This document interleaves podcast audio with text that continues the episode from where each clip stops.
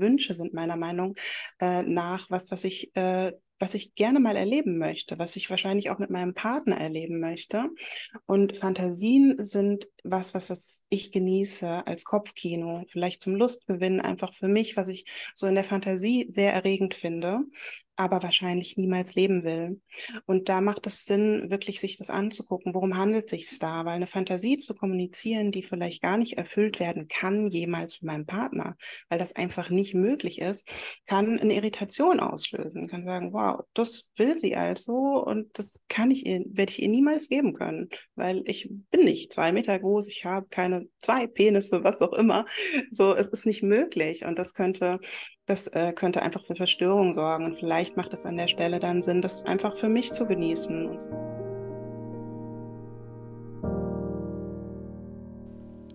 Herzlich willkommen zum Conscious Dating Podcast. Mein Name ist Marianne Kreisig und in diesem Podcast dreht sich alles rund um die Themen bewusstes Dating, Liebe, Sexualität und Beziehungen. Hallo, ihr Lieben da draußen. Es ist Wochenende und es hat geschneit. Ich bin super happy.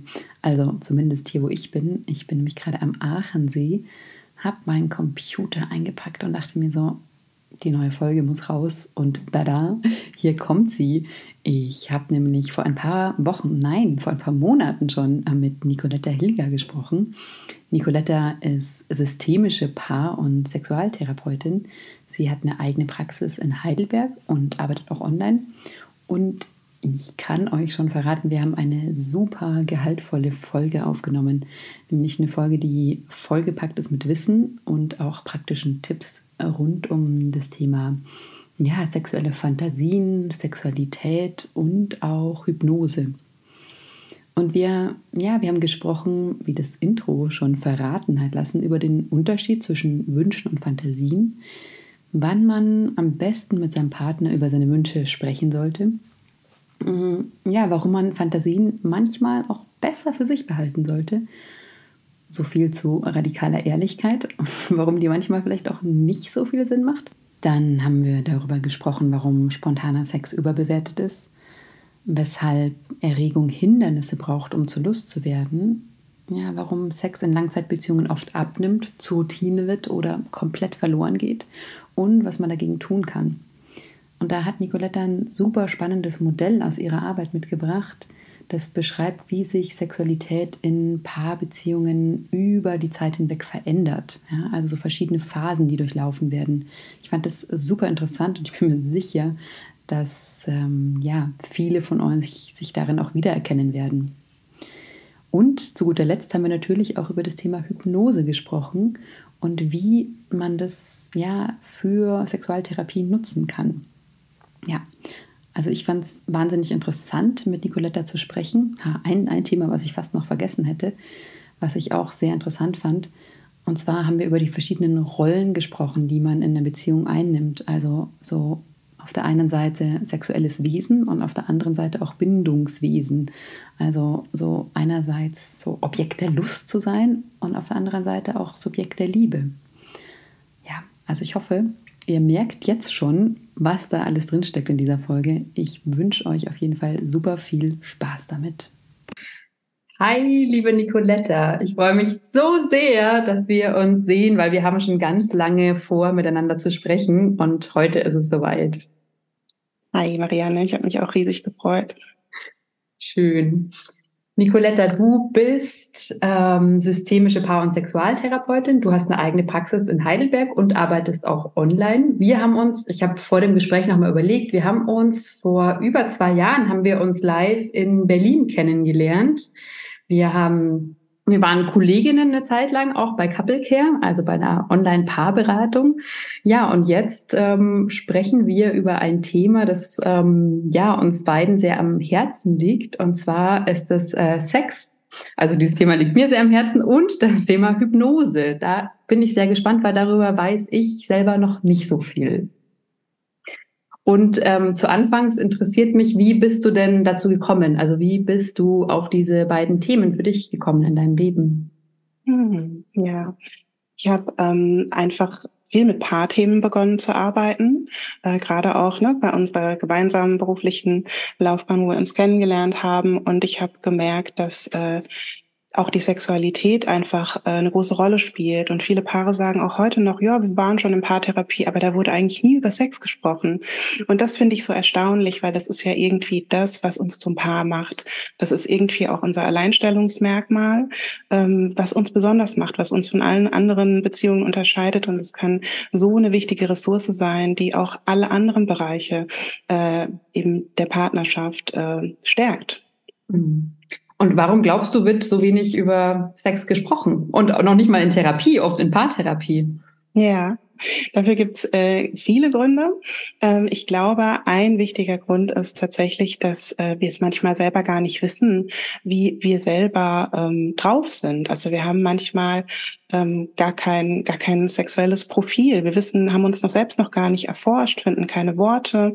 Ähm, es geht manchmal auch um das Bild vielleicht, äh, was der was der andere von uns hat, was wir nicht zerstören wollen, wo wo auch Scham eine Rolle spielt und ja, und eben auch, dass Bindung und Sex äh, unterschiedliche Dinge sein können. Mhm. Da steckt jetzt schon ganz viel drin. Ich möchte gleich mal einhalten bei dem Wort sexuelles Profil. Ähm, was ist denn ein sexuelles Profil? Oder wie kann ich herausfinden, was mein sexuelles Profil denn ist? Hm. Ja, also es geht einfach, glaube ich, darum, sich, sich selbst mal zuzuwenden. Was, wer bin ich als sexuelles Wesen, ganz unabhängig von meinem Partner? Vielleicht auch ein Stück weit gucken, was ist meine Geschichte bisher, was habe ich erlebt, wovon möchte ich mehr sehen, wovon möchte ich weniger sehen, was wünsche ich mir. Und auch die Frage, bin ich, bin ich eigentlich kompetent darin? Also gilt es da noch zu, zu forschen, zu lernen, äh, zu reflektieren. Und auch dieses sexuelle Profil ist meiner Meinung nach nicht statisch. Das verändert sich im Laufe äh, des Lebens. Und es ist wichtig, da immer mal wieder drauf zu gucken, um eine Vorstellung zu bekommen, Gefühl für mich selbst ähm, und auch Bilder, Vorstellungen, Bilder, die ich dann letzten Endes in Worte übersetzen kann. Mhm. Und jetzt so gerade im, in Bezug auf Dating, ja, wenn ich mir überlege, also dieses Thema sexuelles Profil und das Nicht-Wissen, na, was, wer bin ich denn eigentlich sozusagen im Bett? Was sind meine Wünsche? Was sind meine vielleicht auch heimlichen Fantasien? So was erlaube ich mir gar nicht mal, mir, mir vorzustellen.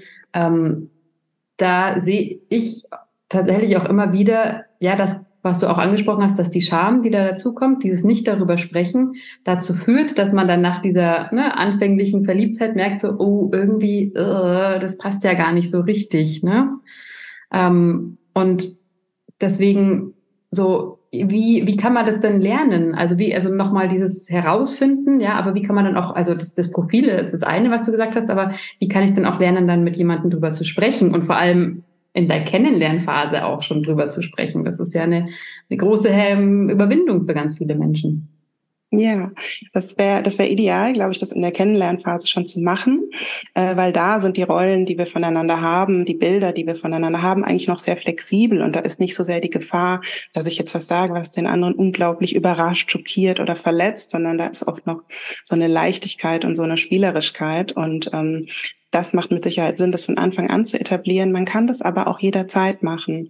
Und eine Sache ist auf jeden Fall eine Entwicklung des eigenen sexuellen Profils, was ich schon gesagt habe. Und dann ein wichtiger, weiterer wichtiger Faktor ist auf jeden Fall Sprache auch überhaupt eine erotische Sprache zu entwickeln. Und äh, ich kenne das so von mir. Ich rede ja den ganzen Tag über Sex, könnte man sagen. Und da kannst du mir eigentlich nichts mehr erzählen, wo ich noch mit der Wimper zucke.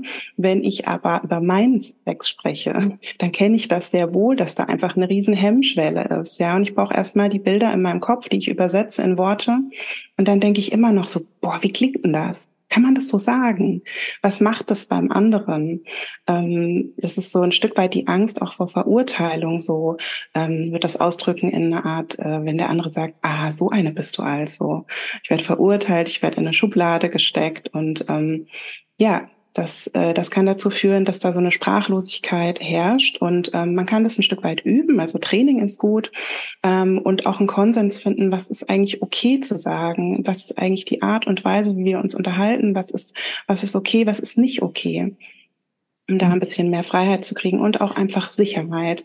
Also für mich ist es so wichtig, dass wenn ich den Rahmen biete, für Paare oder auch Einzelpersonen das zu erforschen und über Sex zu sprechen, dass die sich sicher fühlen. Und wenn wir jetzt denken in ähm, Komfortzone, Wachstumszone, Panikzone, dann will ich eigentlich immer so ein Pendeln haben zwischen Komfort und Wachstum, weil in der Panikzone, auch so vom Nervensystem her, da sind wir buchstäblich einfach sprachlos und haben sehr viel weniger Möglichkeiten zur Verfügung und das hilft an der Stelle nicht. Deshalb äh, geht es auch wirklich darum, einen sicheren Rahmen zu schaffen, einander zugewandt zu sein, vielleicht also wohlwollend zu sein, ähm, vielleicht auch gewaltfrei zu kommunizieren, weil wir sind so verletzlich in diesem Bereich. Und ähm, das alles kann dazu beitragen, dass man, dass man da ähm, sich sicher erforschen kann. Mhm, mhm.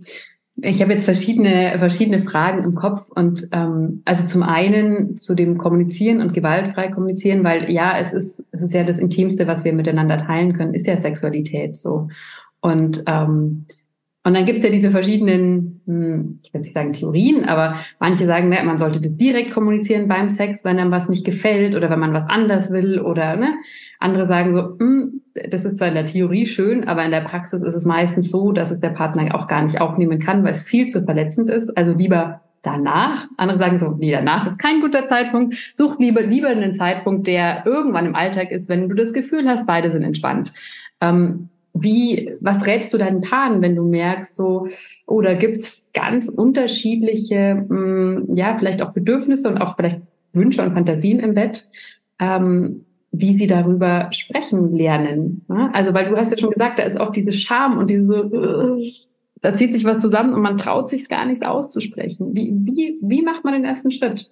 Mhm, ich würde die Frage in zwei Teile teilen. Einmal wirklich, wann sagt man es und Wünsche und Fantasien nochmal separat behandeln eigentlich ein Thema für sich ist. Und ähm, ich würde diese, wann sage ich es eigentlich, ähm, einteilen in vor, während und nach dem der stattfindenden Sexualität.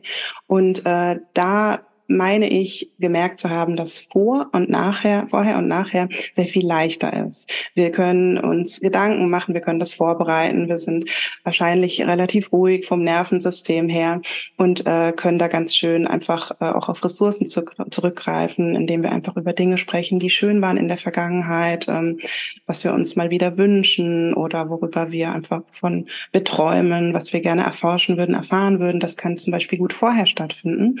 Ich finde, nach nachher ist auch ähm, kann auch hilfreich sein, so eine Art Reflexion von, ah, als du das gemacht hast, das hat mich überrascht, fand ich aber gut oder ne, einfach das auch nochmal wertschätzend zu reflektieren, so wie ging es dir eigentlich, weil die meisten Menschen äh, in diesem Mittelfeld während dem Sex äh, die größte Herausforderung haben und da eher nicht kommunizieren.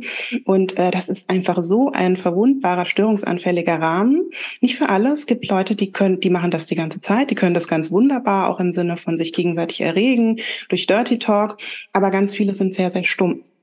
Und ähm, das kann auch, wenn man versucht, das zu etablieren, während dem Sex zu sprechen, zu wahnsinnigen Irritationen führen. Weil stell dir einfach nur mal vor, du sagst irgendwas und ich verstehe dich nicht richtig. Und ich muss dann nachfragen in der Situation. Das ist überhaupt nicht sexy. Kann uns beide Kenn total ich. rausbringen.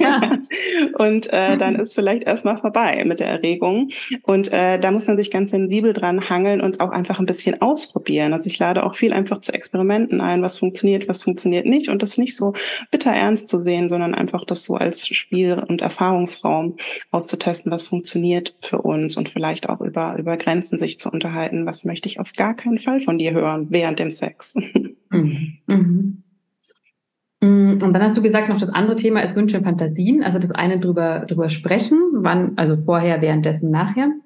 Mhm. Ja, Wünsche und Fantasien äh, würde ich gerne aufteilen in auch zwei unterschiedliche Dinge, weil Wünsche sind meiner Meinung äh, nach was, was ich äh, was ich gerne mal erleben möchte, was ich wahrscheinlich auch mit meinem Partner erleben möchte.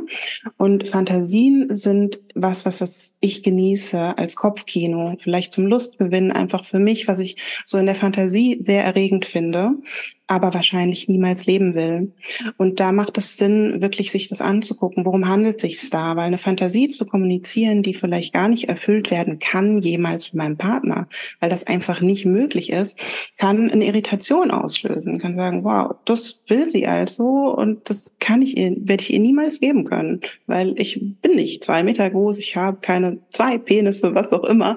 So, es ist nicht möglich und das könnte das äh, könnte einfach für Verstörung sorgen. Und vielleicht macht es an der Stelle dann Sinn, das einfach für mich zu genießen und zu wissen, hey, das ist auch nur so lange sexy, wie das, wie ich das in meiner Vorstellung genieße.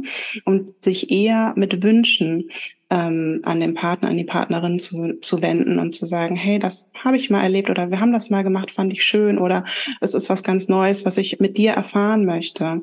Und dann aber auch nicht mit einem Erfüllungsauftrag. So, das ist erstmal so da und darf diskutiert werden und das ist, wird nicht adressiert, damit das erfüllt wird, sondern wir unterhalten uns erstmal darüber.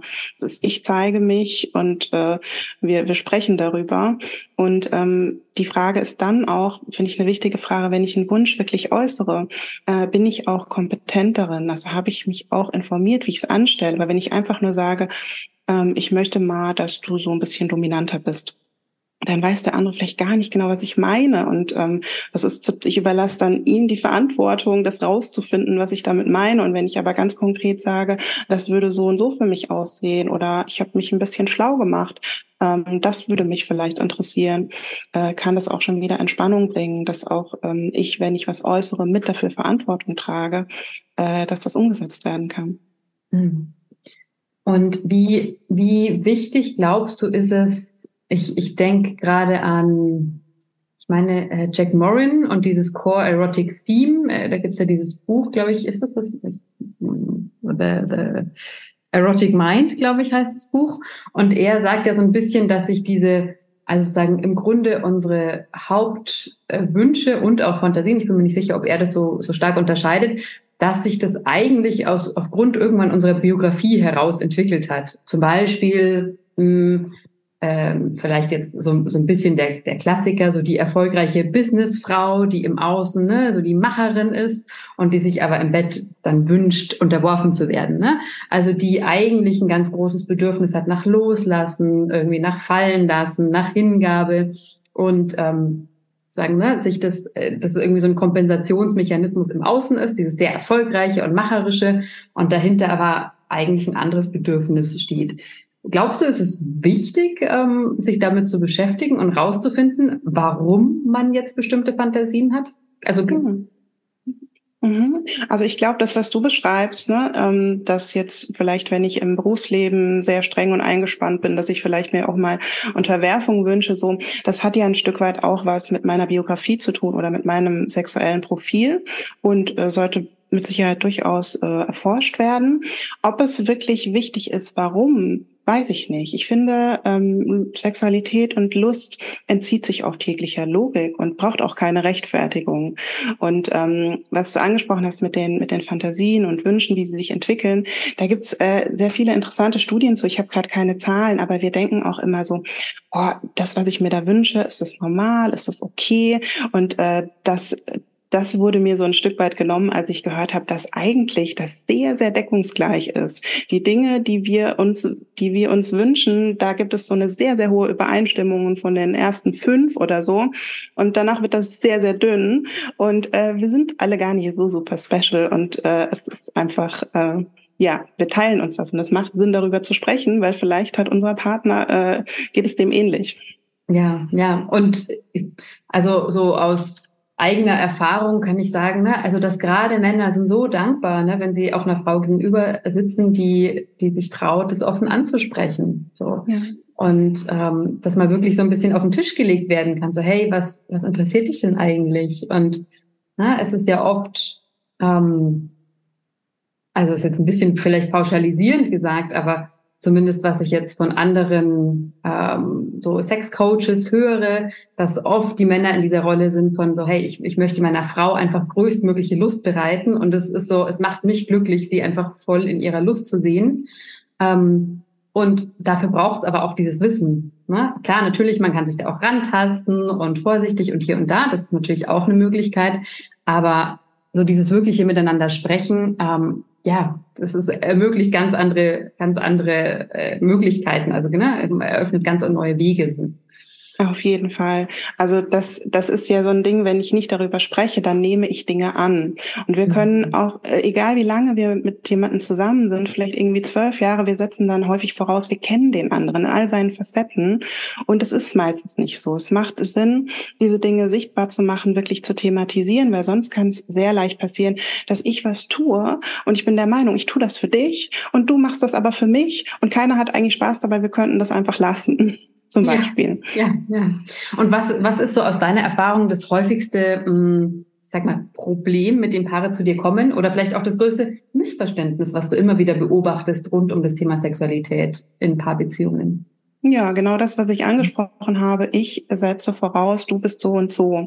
Das heißt, wir trauen uns nicht mehr, uns einander zuzumuten, ähm, weil wir ein bestimmtes Bild vom anderen haben, denken, ach nee, ich sag's gar nicht erst, so ist er nicht, so ist sie nicht. Ähm, wir, wir fragen nicht mehr, wir forschen nicht mehr, sondern wir setzen das voraus und das führt dazu, dass es so eine Diskrepanz gibt zwischen gewünschten und gelebten Sex. Das mhm. ist häufig das Thema. Und natürlich ähm, unterschiedliche Bedürfnisse, wo sich gezeigt hat, ah, du willst häufiger, du willst was anderes ähm, und wir kommen da irgendwie nicht zusammen. Wir haben noch nicht super viel probiert, aber wir haben irgendwann beschlossen, das passt nicht und einer hat sich zurückgezogen und ähm, generell ist, glaube ich, das Thema, was Sexualität betrifft, häufig, dass die Leute ähm, am Anfang super happy sind und zufrieden sind. Also und äh, dass das, äh, wenn man eben nicht darüber spricht, nat auf natürliche Weise immer ein bisschen enger wird der Horizont. Das würde ich gerne nochmal ausführlicher erklären. Genau, also wenn du magst, äh, erklär, erklär uns, wie das abläuft. Ja, ähm, genau. Ich würde, glaube ich, vorher noch sagen, was auch ein Riesenthema ist, ist die Sache, dass Bindung und Sex eben unterschiedliche Dinge sind, dass das ein Stück weit äh, Gegensätze sein können, weil ähm, in, einer, in einer bindungsorientierten Beziehung, da bin ich äh, sehr rücksichtsvoll. Das heißt, ich bin, ich möchte eine gute, gute Liebhaberin sein, ich möchte dir Lust bereiten und äh, auf der auf der sexuellen Ebene bin ich vielleicht eher, aber eigentlich ein bisschen egoistisch und vielleicht positiv, rücksichtslos, was durchaus sexy sein kann. Ähm, und auf der Bindungsseite, Bindungsseite wäre Sexualität eher Ausdruck von Liebe und Geborgenheit und im sexuellen Kontext ähm, Ausdruck von Begehren. Ich habe Lust auf dich und ich hole mir vielleicht äh, Erregung bei dir versus ich schenke dir und gebe dir Zärtlichkeit. Und es ist so ein bisschen ein Pendeln zwischen äh, Subjekt der Liebe und Objekt der Lust. Und ähm, da gibt es Paare, die können sehr leicht switchen zwischen den Modi, weil die meistens nicht gleichzeitig, sondern in, zu unterschiedlichen Zeiten ähm, passieren. Und äh, manchmal passiert es aber auch, dass ähm, dass die Rollen zu starr sind und dass wir dieses Pendel nicht mehr können zwischen, zwischen mir als sexuellem Wesen und als äh, Bindungsbeziehungswesen. Mhm. Und wir ganz schnell wieder in dieses Ich traue mich nicht, äh, Angst vor Verurteilung, in diesen Modus kommen, wo wir uns nicht zumuten. Mhm. Das finde ich einen super wichtigen Punkt.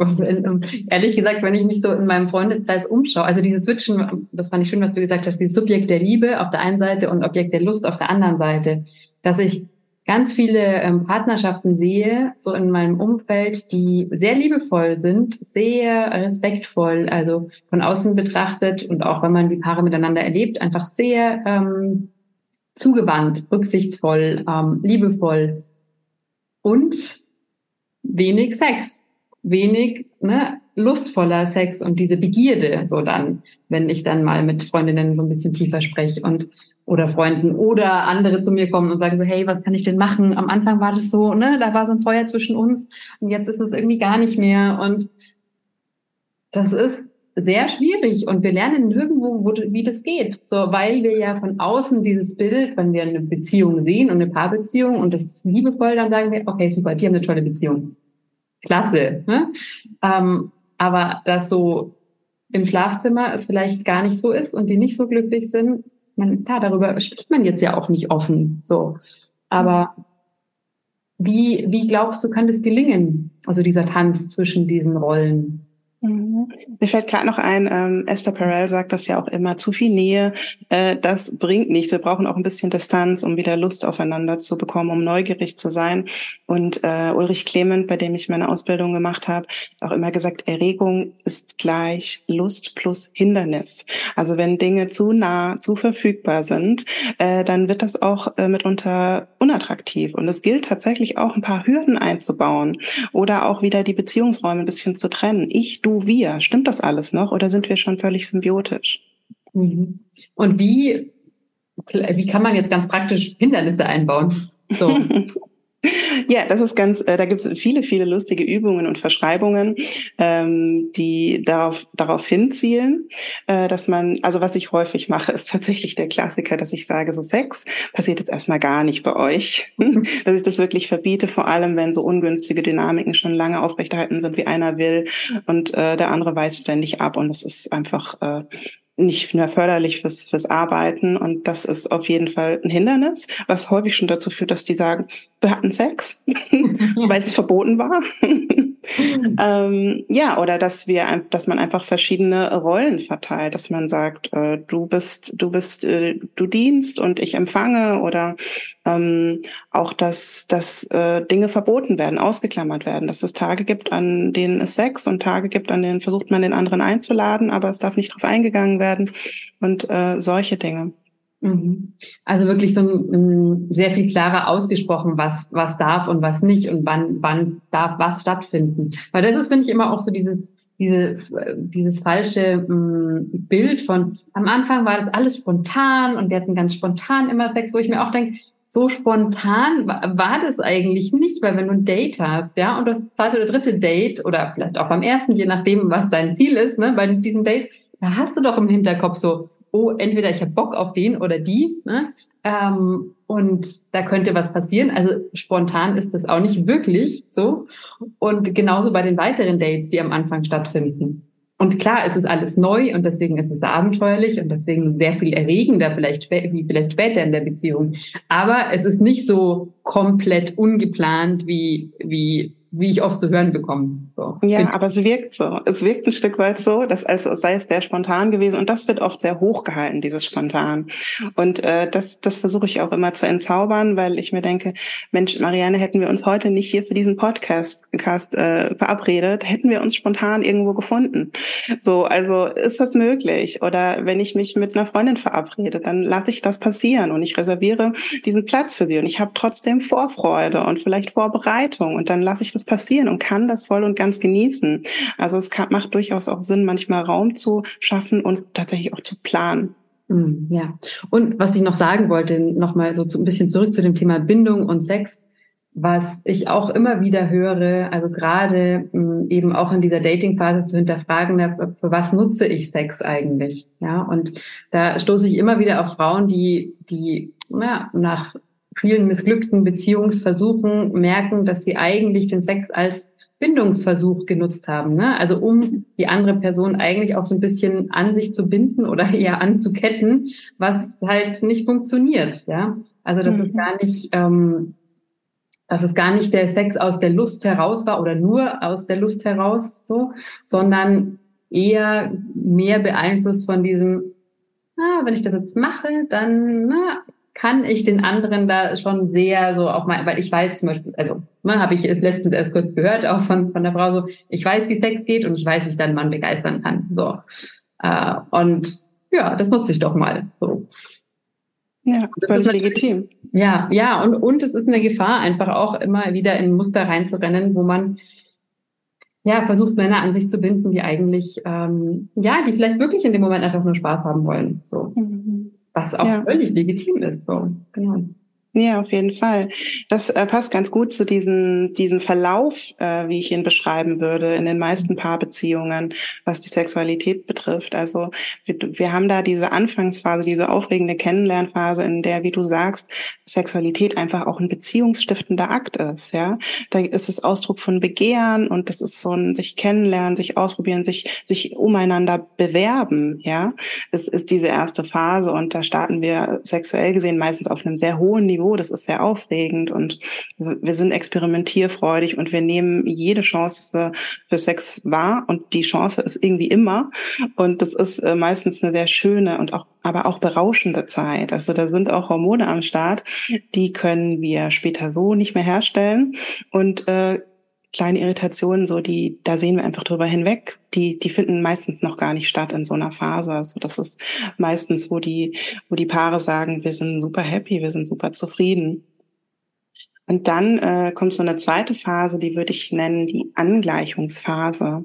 Das heißt, wir finden dann raus, was wir, was uns gefällt, was uns miteinander gefällt und entwickeln so ein gemeinsames Portfolio.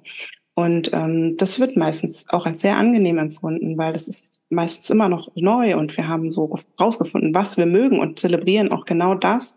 Und das ist auch so eine Phase der Vertrautheit und Verlässlichkeit. Und ähm, was wir da meistens noch nicht bemerken, ist, dass wir dann schon viele Sachen ausklammern, dass wir dann häufig schon nicht mehr so sehr in diesem Forscher-Entdecker-Modus sind, sondern dass sich das Sichtfeld schon ein bisschen verengt und wir haben einen gemeinsamen Nenner und den wiederholen wir immer und immer wieder.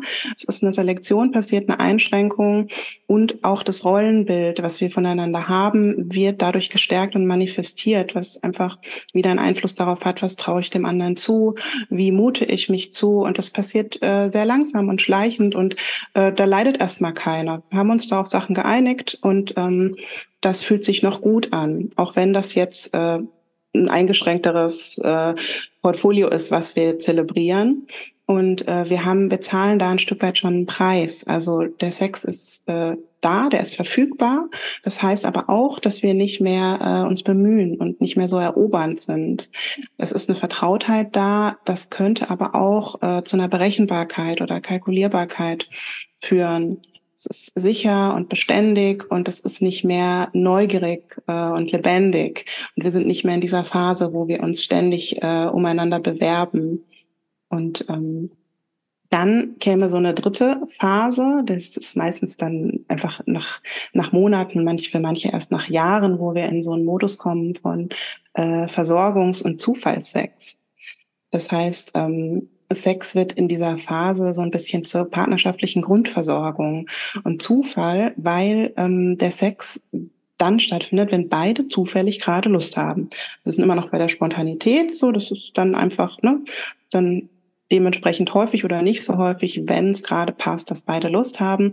Und da wird dann das praktiziert, was ich als äh, port sexuelles Portfolio beschrieben habe, das wir zuvor schon entwickelt haben. Und es kann sein, dass es so eine Phase ist, in der sich unterschiedliche Bedürfnisse zeigen, was die Frequenz ähm, oder Wünsche nach Erneuerung betrifft. Das wird aber dann meistens schon nicht mehr kommuniziert, weil das Bild voneinander ist relativ statisch. Der Ablauf ist gewohnt, ist bekannt. Und vielleicht beginnt das da so ein bisschen, dass einer sich langweilt oder unzufrieden ist oder auch beide. Und ähm, der Sex verliert so ein bisschen an, an Exklusivität. Das ist nicht mehr so ein Geschenk, äh, was ich gebe, wenn ich möchte, sondern es ist ein bisschen, wird ein Stück weit zu einer Voraussetzung für die Partnerschaft und äh, wird erwartet. Und die vierte Phase würde ich beschreiben als verzweckter Sex. Ähm, da nutzen wir den Sex, um zum Beispiel Nähe zu generieren. Für manche Leute ist das nach einem Streit ähm, oder auch Sex zur Belohnung oder als Entzug, als Bestrafung. Das findet meistens nicht sehr, sehr unbewusst statt. Ne? Und ähm, das heißt letzten Endes, dass der Sex an Bedingungen geknüpft ist. Und mit Bedingungen meine ich zum Beispiel, alle Bedingungen müssen stimmen.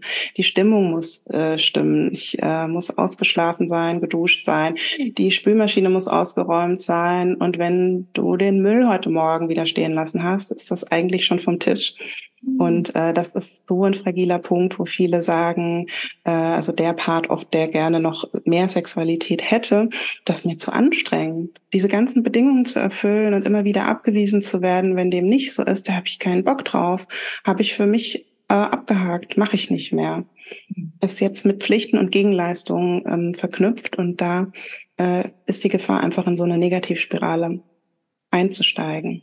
Mhm. Und vermutlich dann auch der Punkt, wo ähm, sich diejenigen, die zumindest eigentlich in der monogamen Beziehung sind, die sich vielleicht auch woanders dann umsehen. Ja, es öffnet an der Stelle vermutlich. Genau. Öffnet natürlich die Tür für Betrug oder Heimlichkeiten oder einfach Unzufriedenheit, unerfüllte Bedürfnisse, was wiederum dann auch äh, wieder andere Bereiche der Partnerschaft vergiftet letzten Endes. Mhm.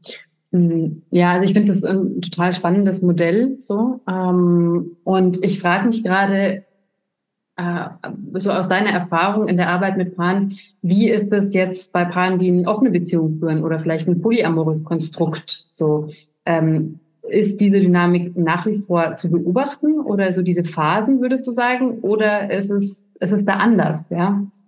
Hm. Ähm, mit Sicherheit äh, ist es, kann es anders sein. Das kommt, glaube ich, also jetzt Polyamoren, offene Paare so in einen Topf zu werfen, ist ja auch immer die Frage, was findet da statt?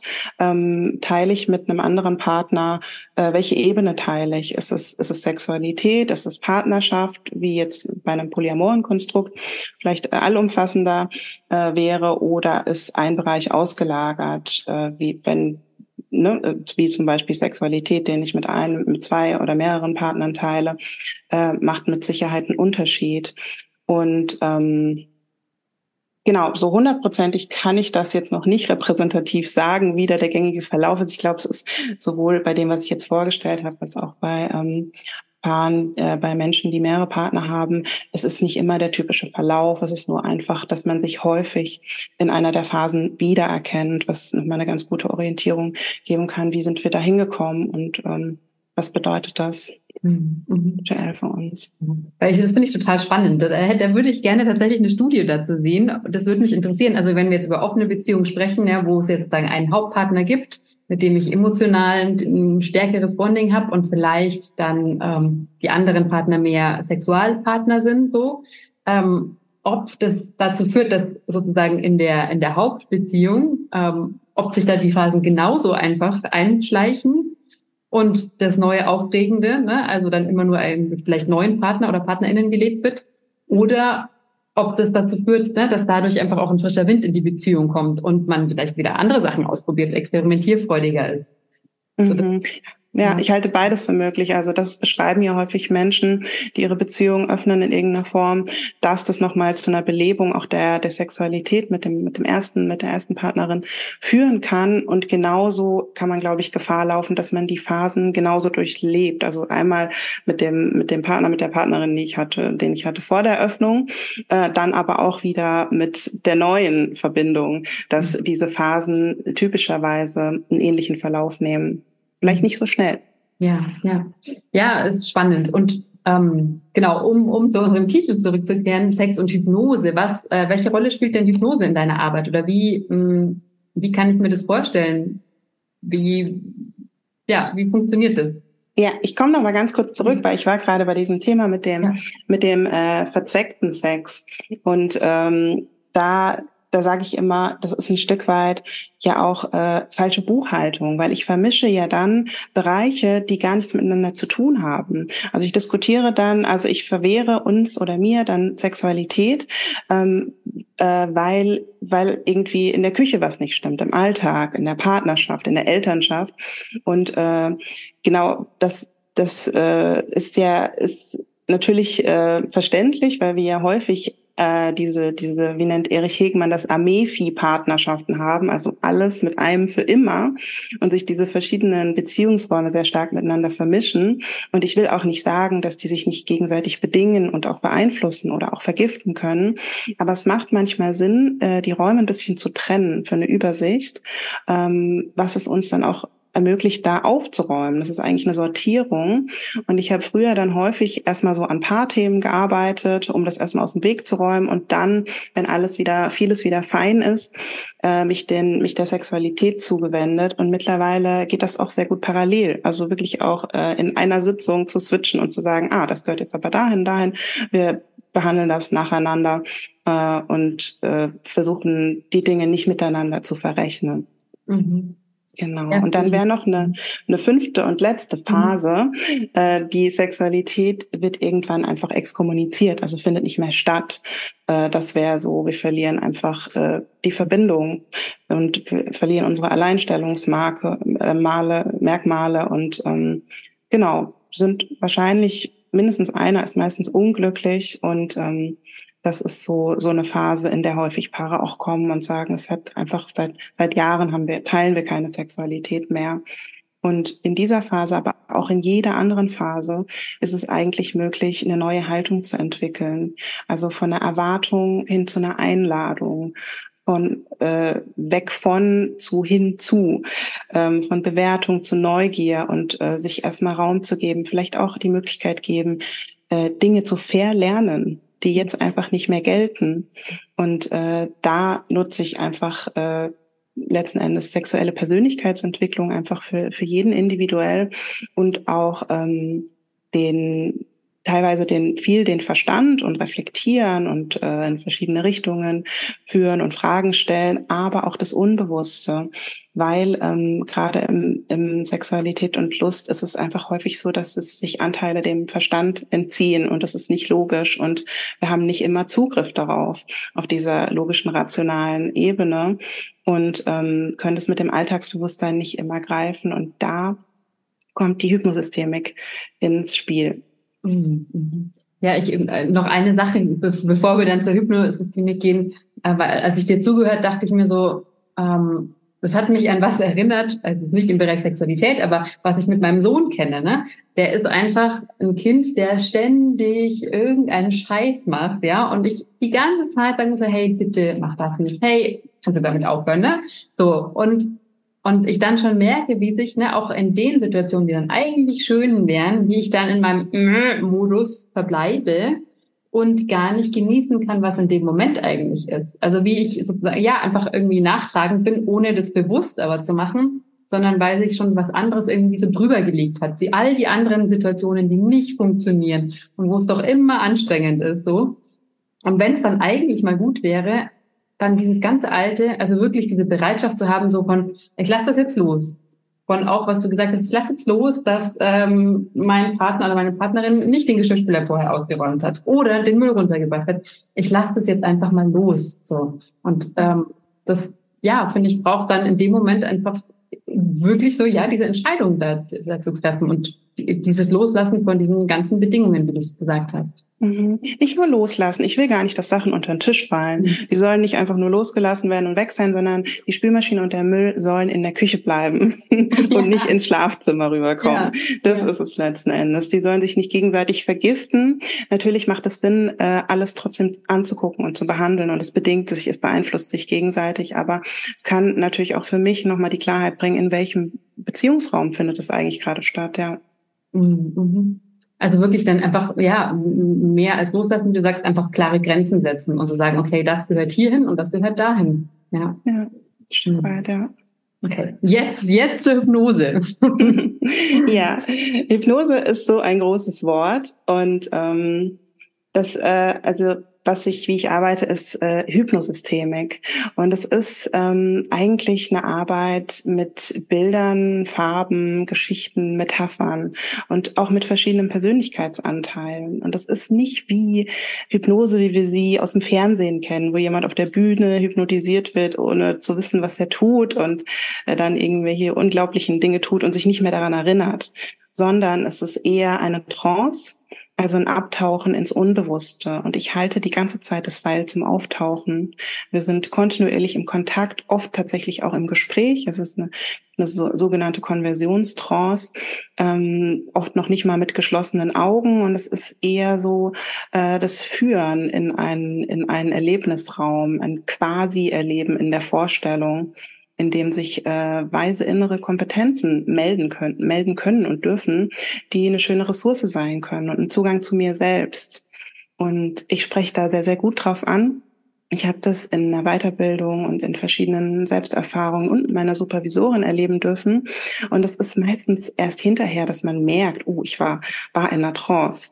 Ähm, es ist, geht so ein bisschen einher mit dem Verlust von Raum und Zeit und vor allem mit einem Staunen über die reichen Innenwelten, die da auftauchen, die sich zeigen, die Kompetenz, die ich in mir trage. Und das macht meistens äh, im Nachgang so eine Klarheit und Zufriedenheit. Und ich finde, darum geht's ja am Ende irgendwie auch, die Menschen nicht ewig zu therapieren, sondern sie einfach wieder mit sich selbst in Kontakt zu bringen, mit ihren Schätzen, mit ihren Ressourcen, worauf sie dann ihr Leben lang zurückgreifen können. Und ähm, ja, das, das mhm. ist so der Ansatz der Hypnosystemik. Also wenn dann so jemand zu dir kommt, der vielleicht dann auch gar nicht sagt, naja, ich, ich weiß aber gar nicht, was ich mir wünsche oder keine Ahnung, ne? Ich, so Mental Load ist so groß, ich bin da weiß gar nicht, was da in mir schlummert. So, wie, wie, wie gehst du dann vor? Ja, es gibt wahrscheinlich, ich vermute immer einen Anteil, der weiß, was, was was du dir wünschst, was da in dir schlummert. Und es gibt vielleicht aber auch Anteile, und da spreche ich quasi von diesen verschiedenen Persönlichkeitsanteilen, weil wir sind ja multidimensionale Wesen und wir haben viele verschiedene Anteile in uns, die auch nicht immer äh, gleich stark am Zug sind und die sich verändern. Und äh, da macht es vielleicht Sinn, dem Raum zu geben und das zu erforschen. Ähm, und jetzt als Beispiel, ich habe vielleicht in mir die konservative aber ich habe auch in mir die lustvolle. Und die beiden Persönlichkeitsanteile, die äh, vertragen sich nicht immer so gut. Die haben aber beide berechtigte ähm, Anliegen und es macht Sinn, denen auch mal zuzuhören. Ähm, die Konservative hat zum Beispiel das Anliegen, sie möchte, dass ich einen Rahmen habe, dass ich kontrolliert bleibe. Sie möchte Ordnung, Zurückhaltung. Sie sagt, macht man das? Sie möchte, dass ich niemanden auf den Schlips trete, dass ich mich nicht blamiere, nicht über die Stränge schlage. Und der Lustvollen ist das komplett egal. Sie möchte einfach Freiheit und Leidenschaft und ihr ist es wichtig, dass ich die leben kann. Und sie fragt eher, warum nicht? Wie fühlt es sich an? Und ähm, da biete ich gerne den Raum, einfach die, den verschiedenen Anteilen mal zuzuhören und dann zu gucken, wie viel Raum ich dem geben möchte. Wo kommen sie her? Was sind ihre Anliegen? Und äh, einfach in mir zu mehr Klarheit zu finden, warum ich da gerade keinen Zugriff hatte auf diese Antwort. Was wünsche ich mir? Mhm. Und ist es so deiner Erfahrung nach dann auch ähm, hilfreich so für das Thema Scham? Also sich diese ganzen Persönlichkeiten, die da in einem wohnen, mh, mm, ja wirklich mal ja, so aus einem rauszuholen, sich anzuschauen, vielleicht auch aufzuschreiben, was die alle für Stimmen haben, so dass man dieses Thema Scham anders einordnen kann. Also gerade wenn es um das Sprechen ähm, über Sexualität geht. Ja, ja, Scham ist ein Thema, auf das man meistens irgendwann stößt bei der Arbeit mit Sexualität und wo es sich, glaube ich, lohnt, da hinzugucken, was spricht die, warum spricht die Scham so zu mir, wie wurde sie, wo wurde sie geboren, wie wurde sie geprägt. Ähm, und Scham ist ja einfach so ein überwältigend lähmendes Gefühl, was es wirklich einmal nicht möglich macht, mich zu zeigen, mich zuzumuten, zu sprechen und äh, auch zu leben, weil es ja auch einfach heißt, ähm, ich bin falsch, ja, es ist ja nicht nicht, ich habe was falsch gemacht, was ich irgendwie wieder gut machen kann, äh, sondern ich bin falsch und ähm, was was oft ah das gute Buch ja, ja. ist das auch ein großes Thema und mhm. äh, das macht Sinn sich das anzugucken es kommt es ist meistens man könnte sagen ein, ein Thema aus der Kindheit vom inneren Kind in, dass ich einfach mich mit meinen Bedürfnissen nicht zeigen konnte dass ich dafür verurteilt wurde dass dass ich die Message bekommen habe ich bin nicht richtig so wie ich bin und das äh, kann man ganz gut auflösen auch wenn man sich bewusst macht wo es herkommt und wie viel Raum man dem jetzt heute noch geben möchte oder ob man bereit ist, ähm, das dem zuzuhören und zu gucken, ob die Anliegen berechtigt sind mhm. und danach eine Entscheidung zu treffen für was Neues, anderes, mehr Freiheit. Und ich bin auch davon überzeugt, dass man diesen Weg, wie, weil wie du gesagt hast, ja, dieses, gerade dieses Schamthema ist ja meistens ganz früh in der Kindheit ähm, irgendwo gelegt. Und natürlich kann man sich da hingraben und es ist vermutlich sehr schmerzhaft, sich da hinzugraben. Und ich glaube, glaube aber auch, dass gerade Sexualität uns die Möglichkeit bietet, ähm, wenn wir da auf eine spielerische Art und Weise anfangen, so uns zu trauen, darüber zu sprechen, zu erforschen, dass wir da ganz viel heilen können, ohne dass wir unbedingt ja in dieses in diese Kindheitsthemen graben müssen, weil wir dann so viele positive Erlebnisse im Jetzt machen können und auch an der Leichtigkeit dann was Neues leben können, ähm, ja, so dass dass dass diese alten schweren Themen da auch irgendwie in Frieden kommen können dadurch. Mhm, ja, oder auch Schamlosigkeit etablieren. So gibt es einen Modus von Schamlosigkeit, den ich mir zugestehen kann, vielleicht nur für Minuten, für Stunden oder auch für ganze Tage, wo ich einfach genau so bin, wie ich sein möchte und mich mal schamlos nenne. Ja, ja, ja, das ist so schön. Und wenn ich mir, wenn ich mir anschaue, die zum Beispiel die Beziehungen, die mich wirklich inspirieren, so, dann sind es genau die Menschen, die, die einfach so echt mit sich selber und mit ihrem Partner sein können. Ja? Und die nichts groß zurückhalten müssen. Und es ist auch voll verständlich, dass die allermeisten von uns das einfach nicht können, aufgrund der Geschichte. Ja, und das aber dazu führt, dass wir halt nicht so wirklich in Kontakt sind mit uns selbst und unserem Partner, weil wir immer irgendwas, ne, an irgendwas festhalten, was wir nicht zeigen können, wollen, dürfen. So, ja. Absolut. Aber ich habe gerade so viele Klienten und Klientinnen, auch, auch Einzelne, die zu mir kommen, die sagen, boah, ich bin 45 und ich habe der Sache nicht genug Raum gegeben. Ich krieg gerade so eine Idee über viele Bücher und Podcasts, die ich gehört, gelesen habe, so, da ist eine Welt, die ist mir völlig verborgen geblieben und ich habe mich, ich habe mir das nicht zugestanden und ich gönne mir das jetzt. Ich gönne mir das jetzt, das zu erforschen, da auf die Suche zu gehen, was mir taugt. Mich würde interessieren, so, wenn du jetzt nochmal das ist die Frage, die ich gerne am Schluss stelle, so mh, hm, einfach nochmal so, dass unser Gespräch Revue passieren lässt. Vielleicht gab es an irgendeiner Stelle einen Gedanken oder noch einen Kommentar, eine Ausführung, die kurz aufgeblitzt ist, die aber dann fallen, äh, die, die irgendwie so zwischen den Zeilen dann wieder ähm, runtergefallen ist. Also gibt es noch irgendwas, was du hinzufügen möchtest zu einem Thema oder was du besonders wichtig empfindest? Ja, ich würde gerne noch beschreiben, wie ich gerne arbeite ähm, bei äh, verlorener Sexualität, könnte man jetzt sagen, in Partnerschaften. Da habe ich so ein Bild etabliert von dem, von einem Garten, von einem Lustgarten, weil da steckt so viel Schönes drin für die Arbeit mit Paaren. Erstmal so das Commitment. Lohnt es sich, da Zeit und Arbeit zu investieren für so einen gemeinsamen Lustgarten? Und das, das kann ja nicht jeder und es will auch nicht jeder und das ist völlig legitim, aber es macht Sinn, sich das, sich diese Frage zu stellen, wenn man sich der Sexualität oder der Lust wieder zuwenden möchte. Und ähm, dann braucht es vielleicht, wenn einer sagt, nö, kann ich mir gerade nicht vorstellen, braucht es vielleicht gute Einladungen. Oder wir müssen darüber sprechen, wie viel Raum äh, möchte ich der Sache geben, wie groß, wie klein sollte unser Garten sein, auch im Verhältnis zu, zu anderen Lebensbereichen. Und dann kann man so schön ähm, arbeiten, einfach so, wie sorgt ihr denn für guten Nährboden? Was ist, was ist euer Dünger? Was wollt ihr kultivieren? Was wollt ihr gießen? Wovon wollt ihr mehr oder weniger sehen? Und bei so einem Garten ist auch so schön, dass es ja irgendwie um so ein spielerisches Ausprobieren geht. Wir wissen es ja nicht, wie es funktioniert. Und ähm, man darf Fehler machen, man darf neugierig sein, Sachen ausprobieren. Man kann diskutieren, wer hat eigentlich Zutritt zu, zu unserem Garten? Laden wir Leute ein? Wenn ja, unter welchen Bedingungen? Und dann gibt's ja auch so eine riesen Arten- und Sortenvielfalt, die man dort kultivieren kann. Und äh, selbst wenn man da ganz unterschiedliche Interessen hat. Mhm. Ja. Das, das finde ich total schön, weil allein die Vorstellung über, also mit, diesem Bild des Gartens zu arbeiten, ist komplett anders, wenn ich mir vorstelle, ich stelle einem Paar, das vor mir sitzt, die Frage, und was sind die Voraussetzungen für, ne, dafür, dass ihr Sex haben könnt oder dafür, dass der Sex gut wird oder ihr, ne, das ist so, mm. und mit diesem Bild von Garten, wie du auch schon gesagt hast, na, da kommen so viele Farben, so, da kommen Formen, da kommen Bilder. Und auf einmal wird es so, es wird bunt. Und es wird leicht und schön. Ja. ja, und man kann da bleiben bei diesen Farben und Bildern, ne? statt statt äh, was, wie könnt ihr euch, wie könnt ihr denn wieder sexuell aktiv werden? Einfach sagen, wie könnt ihr, wie würde denn eine äh, attraktive Einladung aussehen? Worauf hättest du Lust äh, in eurem Garten? Vielleicht einfach zu verweilen. Vielleicht müssen Dinge gar keine Früchte tragen. Vielleicht geht es auch einfach mal darum, Ästhetik und Sinnlichkeit zu genießen oder Zweisamkeit zu genießen ähm, oder sich zu zeigen, was man was man gerne macht dort. Und ähm, was ich was ich so mag an diesem an diesem Gartenbild ist auch äh, die Sache mit der mit der Unterschiedlichkeit, dass äh, dass wir so oft denken, ah wir sind so unterschiedlich und deshalb kommen wir nicht auf einen Nenner. Und ich mache das ganz gern mit so einem Bild von äh, Brombeeren und Himbeeren.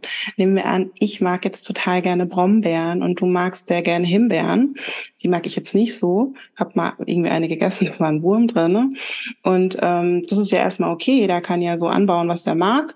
Und wenn du jetzt aber den Wunsch äußerst, mit mir zusammen Himbeeren zu essen, dann könnte ich sagen, nee, sorry, mag ich nicht.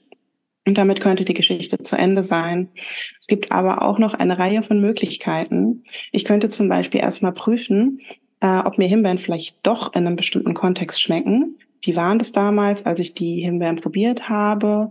Was war eigentlich da das Problem?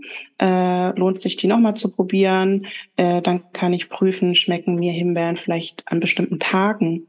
Äh, schmecken die mir im Müsli, äh, auf Vanilleeis?